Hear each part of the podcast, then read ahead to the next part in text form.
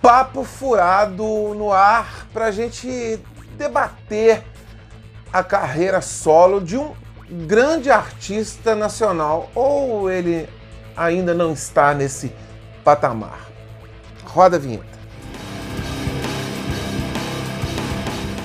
Mais um papo furado no ar, gente. Muito obrigado aí para você que me assiste e que principalmente se inscreveu no canal. Quem ainda não fez esse favor aí, por gentileza, gente, inscreve aí no canal, bate o sininho, que quando eu fizer uma postagem nova, eu criar um conteúdo aí, você vai receber uma notificação.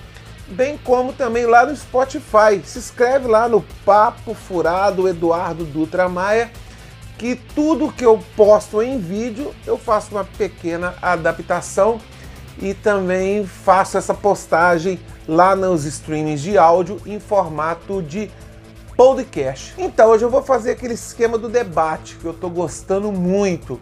Eu vou chamar alguns amigos meus para dar a opinião deles.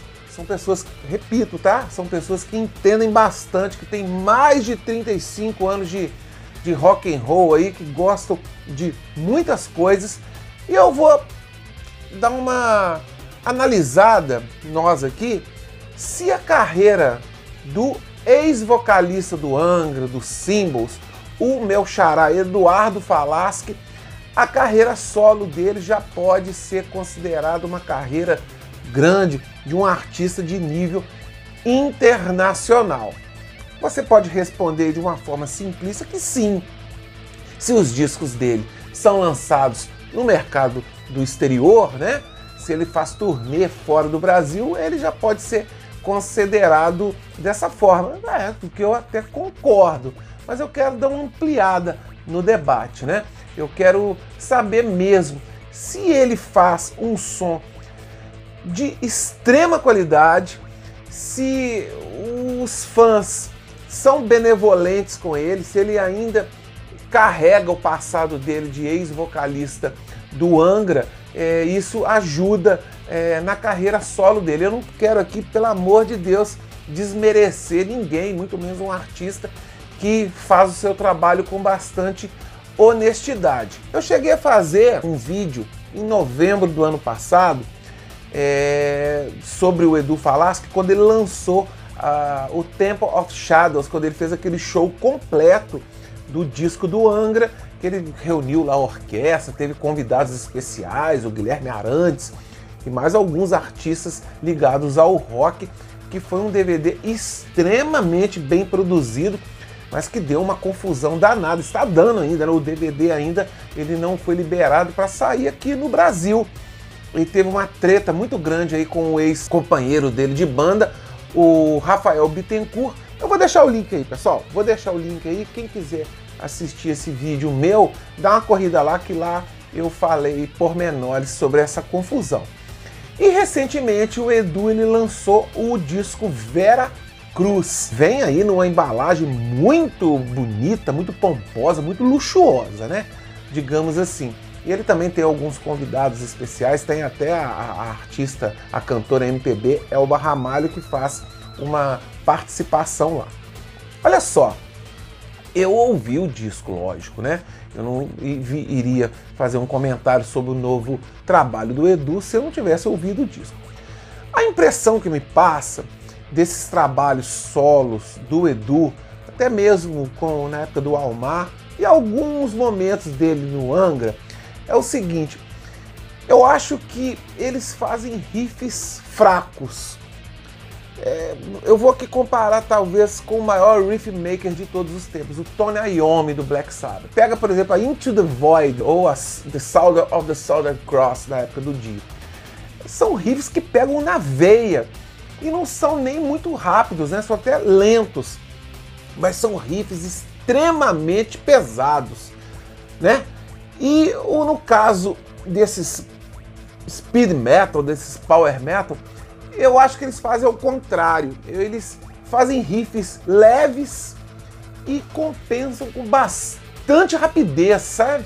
fica aquela bateria lá com aqueles dois bumos e faz aquele, aquela maçaroca de, de teclado com, com guitarra. Tudo muito rápido, mas com pouco peso. Então é essa ressalva que eu faço desse tipo de som, que eu não está ali na minha prateleira de cima das bandas que eu mais gosto, né? Quem me acompanha aqui talvez já já imagina o tipo de som que é da minha preferência. E o vocal do, do Edu, eu acho o seguinte, eu acho ele um cara muito esforçado, muito esforçado mesmo. Quando eu digo esforçado, eu não estou denegrindo ele. Cara, eu, por exemplo, sou um jornalista esforçado, né? Eu me esforço todo dia para ser bom na minha profissão. Isso não, não me faz ser pior do que ninguém, né? Eu me esforço todo dia. E o Edu, eu acho que é isso. Ele, ele, se, ele é um cara muito esforçado, muito meticuloso, mas não nasceu com um talento igual do, do Michael Kiske, do Ron James Dio, do. Enfim, de grandes vozes. Ele, ele entrou no Angra substituindo o André Matos. Acaba quando um artista fica lá nessa gangorra de muitos que amam, muitos que, que odeiam, né? Odeio uma palavra muito forte, que não gostam muito do jeito dele de cantar, do estilo. Eu acho que ele é um cara que divide muito opiniões. Então, eu vou chamar alguns amigos meus para dar uma opinião. Eu vou chamar primeiro o professor Fernando Célio. Meus amigos, em relação ao Edu Falassi, eu acho que ele já conquistou o respeito do público, né? E tem uma boa carreira solo. Mas é inegável, né, as comparações em relação ao Angra principalmente em relação ao André Matos.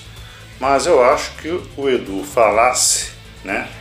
Ele está conseguindo é, o respeito do público. Boa, Mandioca! Falou rapidinho, sucintamente, pô, maneiro. E eu vou chamar agora o Wilson, que da nossa roda de amigos aqui, talvez é o que mais gosta do trabalho do Edu Falaschi. Para mim, um dos grandes vocalistas de metal nacional. Um cara que tem uma carreira consolidada, uma carreira de 30 anos, não é para qualquer um. Trabalhar com metal 30 anos no Brasil, o cara tem que ser casca grossa e tem que ter talento. O Edu, nesses 30 anos, ele foi vocalista durante 11 anos do Angra. Teve quatro discos lançados pelo Angra. Além de ser vocalista, ele é compositor. E ele é compositor de muitos sucessos do Angra ele ajudou muito a carreira do Angra nesse, nesse período pós-André Matos.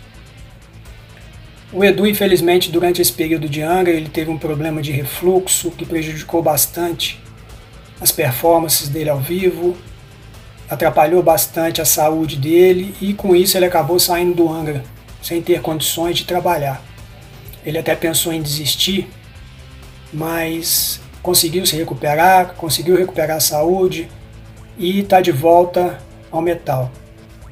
Ele lançou alguns trabalhos com o Almar, que era uma banda paralela que ele tinha ao Angra, e lançou um DVD maravilhoso, que é o, o DVD que toca na íntegra o CD do Angra Temple of Shadows. Um show fantástico, com produção de primeiro mundo, um palco maravilhoso, com participações especiais, com músicos extremamente talentosos. Um DVD fantástico que infelizmente por questões burocráticas e a rixa entre ele e o Angra acabou que esse DVD não está sendo lançado no Brasil, foi lançado no Japão, mas a gente tem acesso a ele pela internet. E ultimamente o Edu lançou um CD solo Vera Cruz, um CD fantástico de power metal com músicas rápidas, com músicas pesadas, com baladas com ritmos nacionais, com participação de Max Cavaleira, Elba Ramalho. É um disco fantástico que eleva o nome do Edu e eleva o nome do metal nacional. O Edu construiu sua carreira, esteve no Angra. Muita gente fala que o Edu vive do Angra, eu não concordo com isso. Ele teve uma participação do Angra, uma participação especial o DNA dele está nas músicas do Angra, assim como o DNA dele, evidentemente, está nas músicas dele. Eu não acho que ele vive do Angra, ele está buscando, até com Vera Cruz, um novo, um novo trabalho, um novo rumo, e com certeza nós devemos apoiá-lo, ir aos shows, comprar o material, porque ele merece. Grande abraço, valeu. Boa, Wilson, muito obrigado, cara. Pô, opinião aí super embasada, maneiro demais. Pessoal, então é isso. É... Espero que vocês entendam que eu não quis desmerecer de forma alguma o Eduardo Falaschi, que é um cara batalhador, lutador, super esforçado e tá aí na cena já há muitos anos, né? Talvez ele tenha sido até mal interpretado naquele vídeo lá de 2011 que ele falou que estava né, cansado de tudo e virou alguns memes do que ele fala que brasileiro é, pagava pau para gringo, não foi nem bem assim que ele falou, ele falou de uma forma mais forte. Beleza? É isso aí, eu vou continuar gravando vídeos aí dessa forma de debate que eu acho legal, que eu ponho os meus amigos também para dar a opinião deles, eu acho isso muito enriquecedor, tá bom?